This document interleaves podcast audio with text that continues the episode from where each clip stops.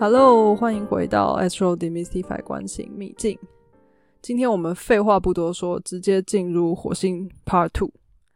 上回在金星里面谈了一个阿弗罗戴蒂和艾瑞斯偷情，然后被赫菲斯托斯发现的故事。我们今天从这里开始。OK，阿弗罗戴蒂最有名的男伴就是艾瑞斯，但事实上呢，是艾瑞斯无可自拔的被阿弗罗戴蒂吸引。而且啊，就是当火星遇到金星的时候，就是他的这个战士的这些本能啊、亢奋啊，都会被平静下来。甚至呢，就是在这个火热的性爱之后呢，他有办法就昏昏欲睡，什么都不管了。但是火星啊，它本来是一个引擎诶，而且是一个不太停得下来的引擎诶，随时都想要就是一直往前冲、一直运作的。金星却有办法让它舒服下来。这样，当他如果在战场上面他遇到了考验，他会。这个亢奋只会让他一直一直想征服，他只有靠着这个金星才有办法把这个火星的热情就是安抚下来，所以才会说火星大概就是两个最重要的功能，一个就是侵略性，一个就是性，所以这两个东西是就是 anger 和 sex 为什么就是有点像是一体两面，就是这么一回事啊。好。所以呢，这边要讲到一个占星技术面的问题喽。所以呢，因为这样，当你的火星如果坐落在金星守护的星座，或者是你和金星有紧密相位的时候，那个战斗的当下和战斗的爽感，有可能就会被美和性的诱惑而分心。但同时呢，这也表示火星的爆冲力量，可能也会用比较文明的方法来展现和传达。所以，尤其是哦，就是火星天平，为什么？因为天平是十二个星座里面唯一一个无机物，它是没有动物本能的。所以，当一个全然动物本能的星遇到一个全然没有动物本能、只看逻辑的星座的时候，就古典占星我们会说它是失事位。但是，其实你听我这样讲，这个火星呢，它会不自觉的带有许多的逻辑，所以它不会像。呃，可能像母羊跟刚好是它的相反，就会完全是我现在就要，谁都没有办法阻挡我。他他不会这样子，就是他会有很多的思考，很多的逻辑，有点像是加上一点，甚至加上一点雅典娜的智慧进来，就是在他运用这个火星本能的时候。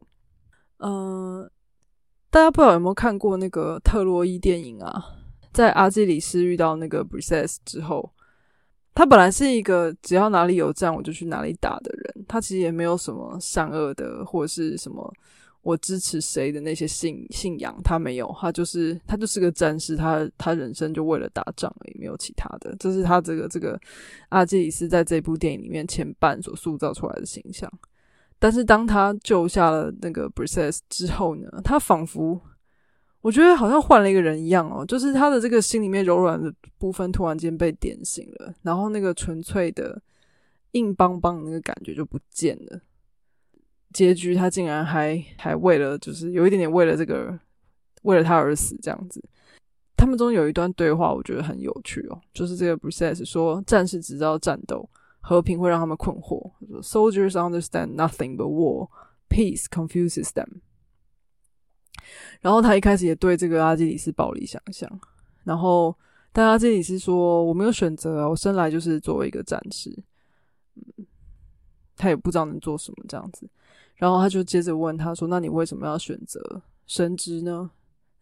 那你为什么要选择敬畏宙斯、雅典娜这些神？那甚至还问他说：那艾瑞斯呢？艾瑞斯明就很暴力啊！明明刚上一集说他明明是大家都很讨厌的神。”这时候 b r i s e s 有点词穷，他就说所有的神都值得敬畏。可是他刚刚明明才刚说战士只要战斗，让他觉得不耻。那阿基里斯这时候告诉他说：“嗯，其实神是羡慕我们的，因为我们只拥有一次生命，我们的每一个片刻都有可能最后一分钟。那一切都因为一切都会有结束。那因为有结束，所以我们活着的时间就变得更美好。因为每个当下流逝的就是流逝了，我们不是。”因为我们没有办法永生嘛，然后这个 b r i s e s 就说他以为他是个没脑的家伙。好，总之这个对话我觉得挺有意思的哦，有点像是金火在对话，你知道吗 b r i s e s 一开始抗议，然后抗议这个阿基里斯就觉得说你就是个没脑的火星，你就是个没脑的，只知道只知道战斗，完全没脑的人。可是，在这个对话下面，就是他们又互相发现说，哎，其实好像不是这样。这个阿基里斯原本这种子冲撞的这个状态，在遇到 b r c e s 之后，突然间有办法更冷静的谈了，去跟他谈了价值这回事。然后 b r c e s 发现，哎，他们在彼此的眼中看到了一些平常没见过的自己。因为你看哦，就是阿基里斯在挑战 b r c e s 作为神职人员的教条，在挑战说，其实人没有比神不高贵。然后，Precise 在挑战 Achilles，你为什么只想当一个战士？这世界有更多值得做的事情。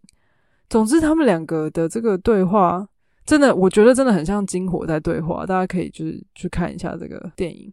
好，那金火相位在一起的这个激情，其实是挑战了，就是对自我的独立的意识啊。因为一方面你需要自我价值确立，然后一方面你又希望去。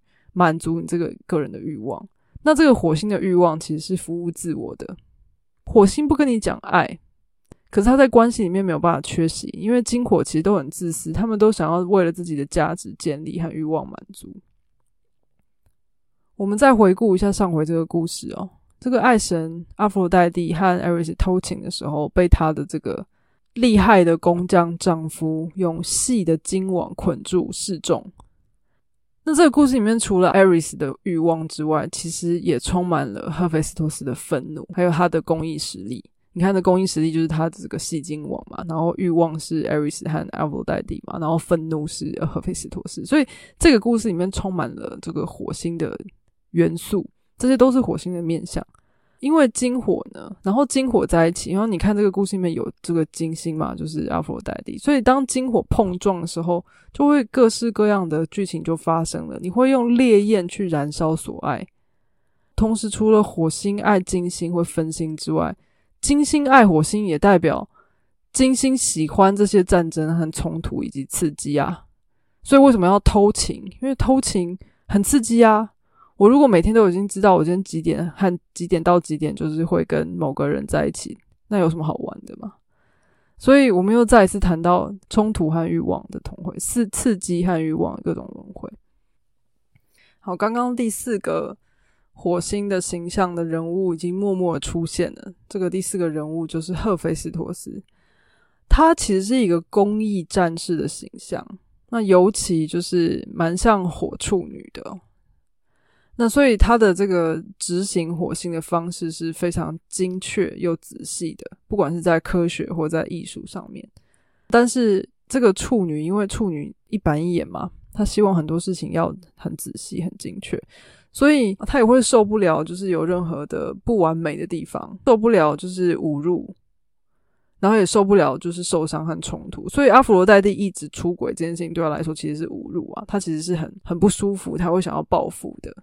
但是除此之外呢，就是他的手艺是非常精湛的嘛，所以他还有另外一个面向是说，他除了帮阿佛罗代蒂打造那个首饰，还有那个大家会爱上他的腰带之外，他其实也帮很多人打造过工艺，比如说像荷米斯的那个凉鞋，就是可以让他跑很快那个凉鞋，还有他的头盔，然后还有雅典娜的盾牌。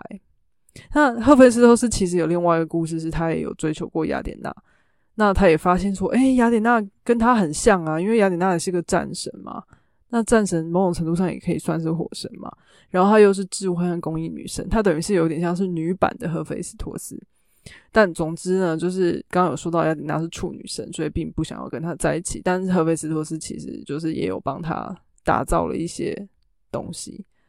好，所以其实火星呢，也可以帮助我们去创造个人的独特性。就好像他帮这些神创造了这些象征性的物品一样。那另外一方面又要再说了，他同时也建造了那把，呃，把赫拉锁起来的那个椅子，然后拿来侮辱他的母亲，来寻求认同。同时，他的这个 anger，他的愤怒也让他禁不住的想要去用权力来控制，控制别人，也控制这个情势。那甚至那个戏精王也是他权力控制和这个复仇的一部分嘛。所以，我们又再度回到了火星的能量可以帮助人，可以毁灭人这件事情。然后甚至是我们在回应和面对伤痛的时候，你看赫菲斯托斯会选择复仇或者是切断。那其他的人，其他的神，比如说凯龙，可能会选择学习和疗愈。那土星的话，遇到伤痛可能会选择用防御和很顽固的努力。所以，其实我要说的事情是，我们在面对事件的时候，我们其实可以选择用不同的人物来应对。我们是要选择复仇用火星的方式，还是我们选择用疗愈和学习的凯龙的方式，还是我们选择就关起门来好好努力防御用土星的方式？其实都是选择，只是我们有没有那个智慧，知道怎么样去安排我们内心的众神，如何在适当的时候来服务那个当时的自己，是最有意义的。我想要再提一下，就是上一集我们谈到这个两岁的小孩啊。两岁土火星回归的孩子呢，他其实是最迫切的想要展现自己，因为那是很原始的感受。他可能很愤怒，然后他想要声明：我跟你已经是两个个体了，我已经是独立的了。然后我想要跟你唱反调。我在上一集火星也有提到哦，这时候的火星在每一次在学习如何为自己抗争的时候，如果被强力的遏制。而不是透过理解或是安抚，这股内在的愤怒，如果被很用力的压在内心的话，它可能会在内心里面燃烧。所以，呃，在书里面，就是我看到说，利兹格林在探讨说，你小时候有没有好好的发过脾气？有没有好好的体会过，就是这个火星狂狂怒的的时候，这样子？那如果说一直都没有的话，可能是火星已经学不会，没有学会怎么样适当的出口表达自己了。甚至说更更严重的事情是，如果我们从小被教育说，使用火星，也就是表达出我们真实的愤怒或者是激进，是很丢脸的，是很不道德的，这等于是别人在告诉你，你的火星很糟。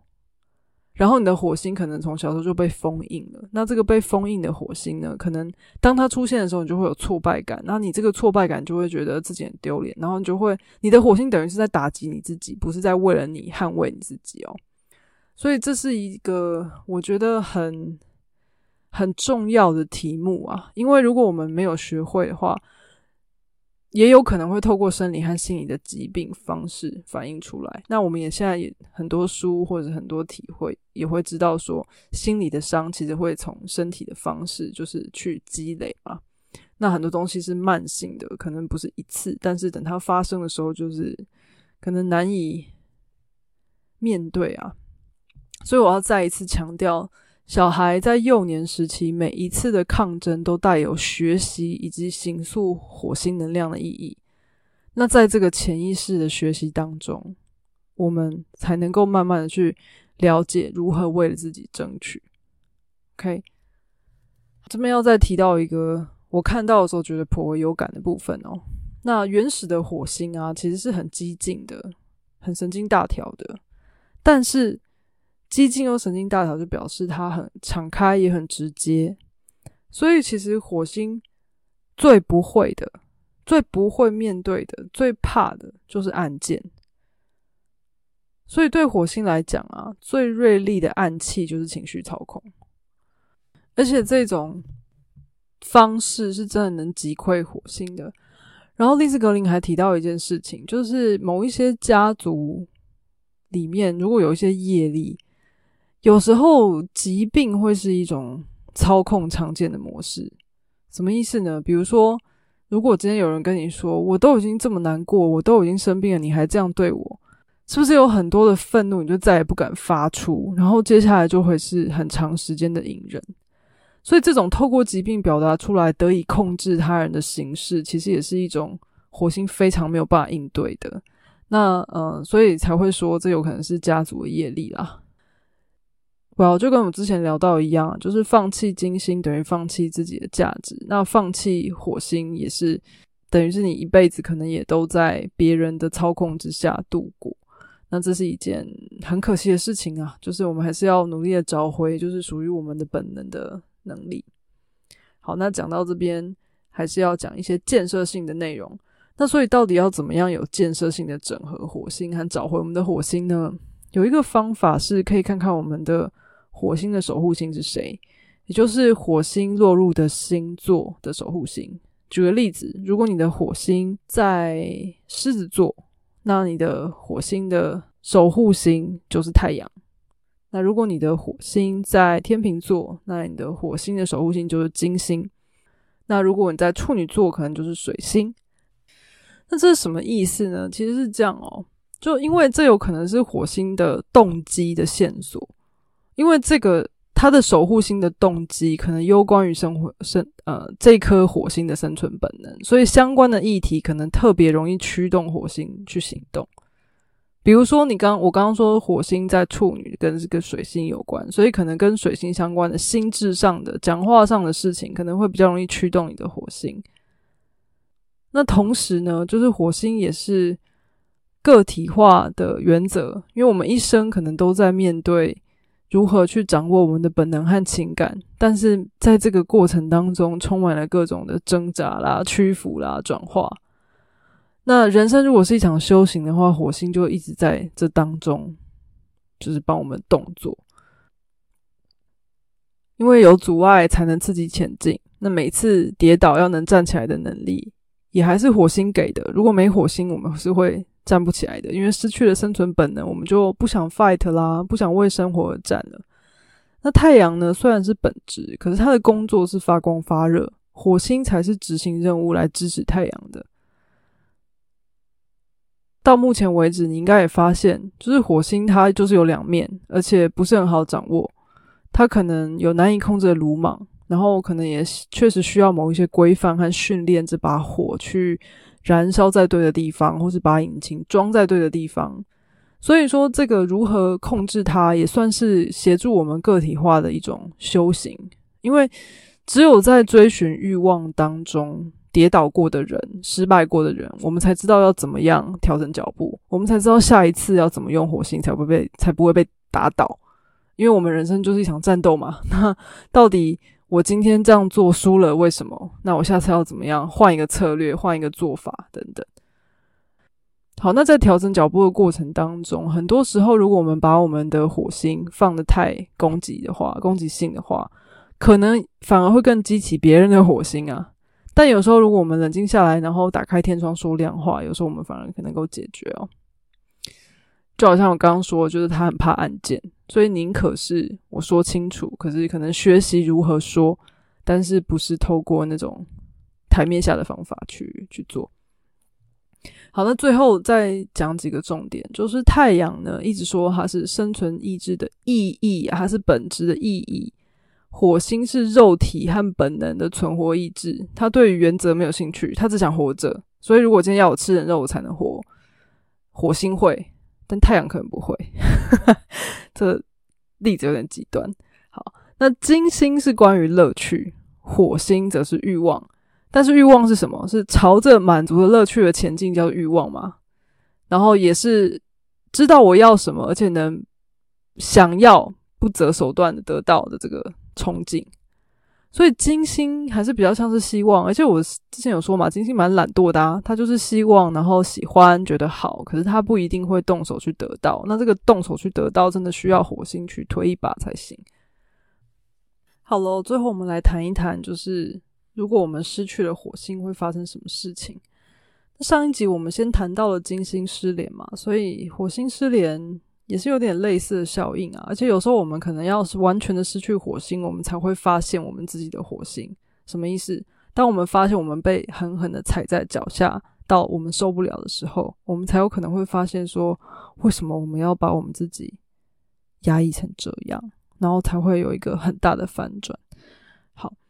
为什么会需要这样的过程呢？就是其实我们压抑我们自己的特质，刚上一集也有提到，就是我们可能会有其他人就的火星就会来冲出来打我们，因为说了嘛，就是如果我们今天带着我们的地球、月亮，然后个日水晶出门之后，第一个伙伴就是火星啊，那火星要么就是捍卫你自己，要么就是捍卫是社会，那社会就会反过来咬你喽。所以，嗯，荣格的集体潜意识概念其实就指出说，即便我们没有做出实际的犯罪行为，但是我们对于某些情况可能会有一些敌意啊、挫败感啊，有一些未能发泄的情绪。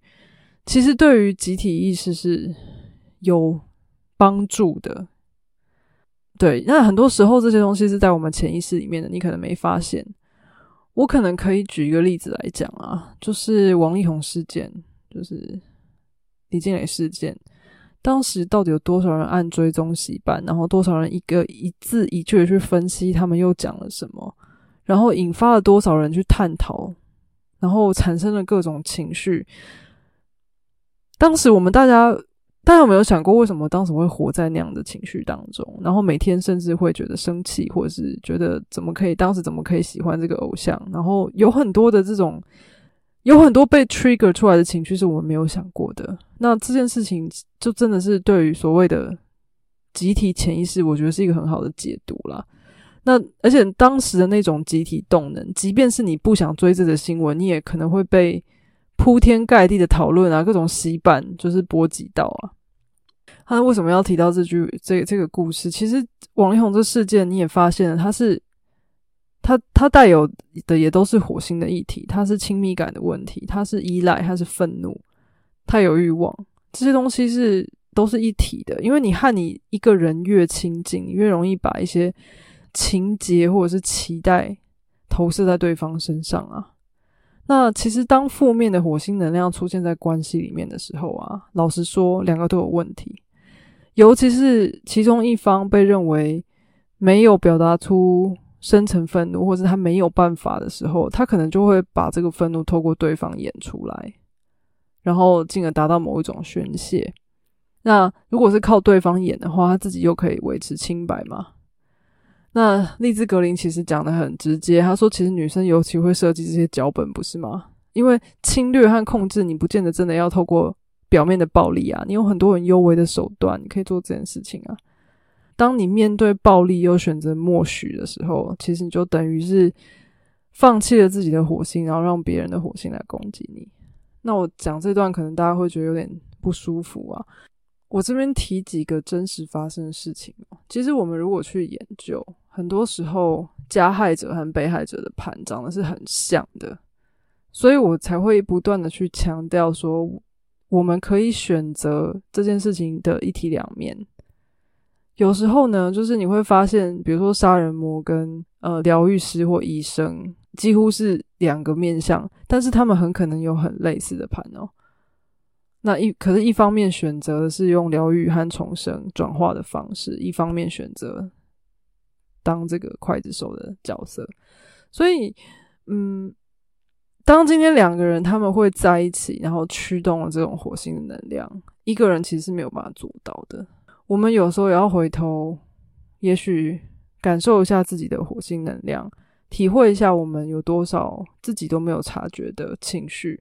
那这些这些事情呢，当然得要透过一些关照啊，没有办法说，我今天问我自己，你有没有藏在里面的愤怒？我没有。有时候有些东西真的是被压了很久的，而且有时候可能是从小时候就一路被积累上来的，这东西都不好说了。但是，嗯，总之就是火星是。它不是一个舒服的心，但是它真的很重要。它可以捍卫我们自己，它可以，它就是为了我们是谁而服务的。然后它就像一颗引擎一样，它可以装在不同的地方。然后当我们今天要在这个地方点火，然后它就会在这个地方为我们服务。总之，结论还是我们要学着怎么使用它，怎么样让它为我们的太阳，为我们的自己自我，就是推进最大的动力。让我们能够在我们希望发光的地方发光。好哟，那今天就是这两集火星的结尾了。不晓得为什么火星竟然成为我所有的神话系列里面最长的两集哦。也许呃，这也跟我自己被丢在十二宫大海里的火星有点关系吧。所以也是努力的想要把它找回来。好，那一样喽，就是谢谢大家的支持。那有任何想法、建议、呃回应，都欢迎你上 Astro Demystify 关心秘境的 Fan Page。那我在月初的时候去了一趟伦敦，然后找到了挖到很多宝，很多老老书，然后这个月在读的时候有很多的想法跟很多的对未来的一些计划，所以我可能陆续都会有一些嗯分享，或是可能会甚至会会有一些问卷，希望大家可以给我一些回应。所以就欢迎大家多关心一下我的脸书喽。那就先谢谢大家啦，那我们下次见，拜拜。